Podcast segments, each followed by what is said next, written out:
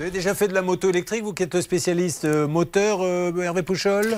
Alors j'ai essayé euh, scooter électrique et notamment le vôtre, mais euh, pour l'instant euh, aucune moto. Mon vélo me va très très très bien. Oui, car Hervé Pouchol s'est mis comme Bernard Sabat, Oui. je tiens à le dire. Oui. L'équipe fait un effort pour la planète. Non, mais c'est vrai, ils Mhm. se sont tous mis au, au vélo électrique. Vous avez toujours le vote, Bernard? Oui, bien sûr, mais vous évitez de me rencontrer parce qu'évidemment, je pars beaucoup plus tôt que vous à, à l'antenne parce que je travaille les dossiers. Merci beaucoup, Bernard.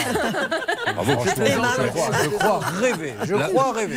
Je n'ai rien entendu, c'est pas grave. La particularité de celui de Bernard, c'est que moi je pédale et lui non. Non, la vraie particularité de vous, c'est que vous, vous avez compris que le fil se débranchait alors que Bernard le branche, mais part avec le fil en se disant pourvu que la rallonge soit assez longue. Peu importe.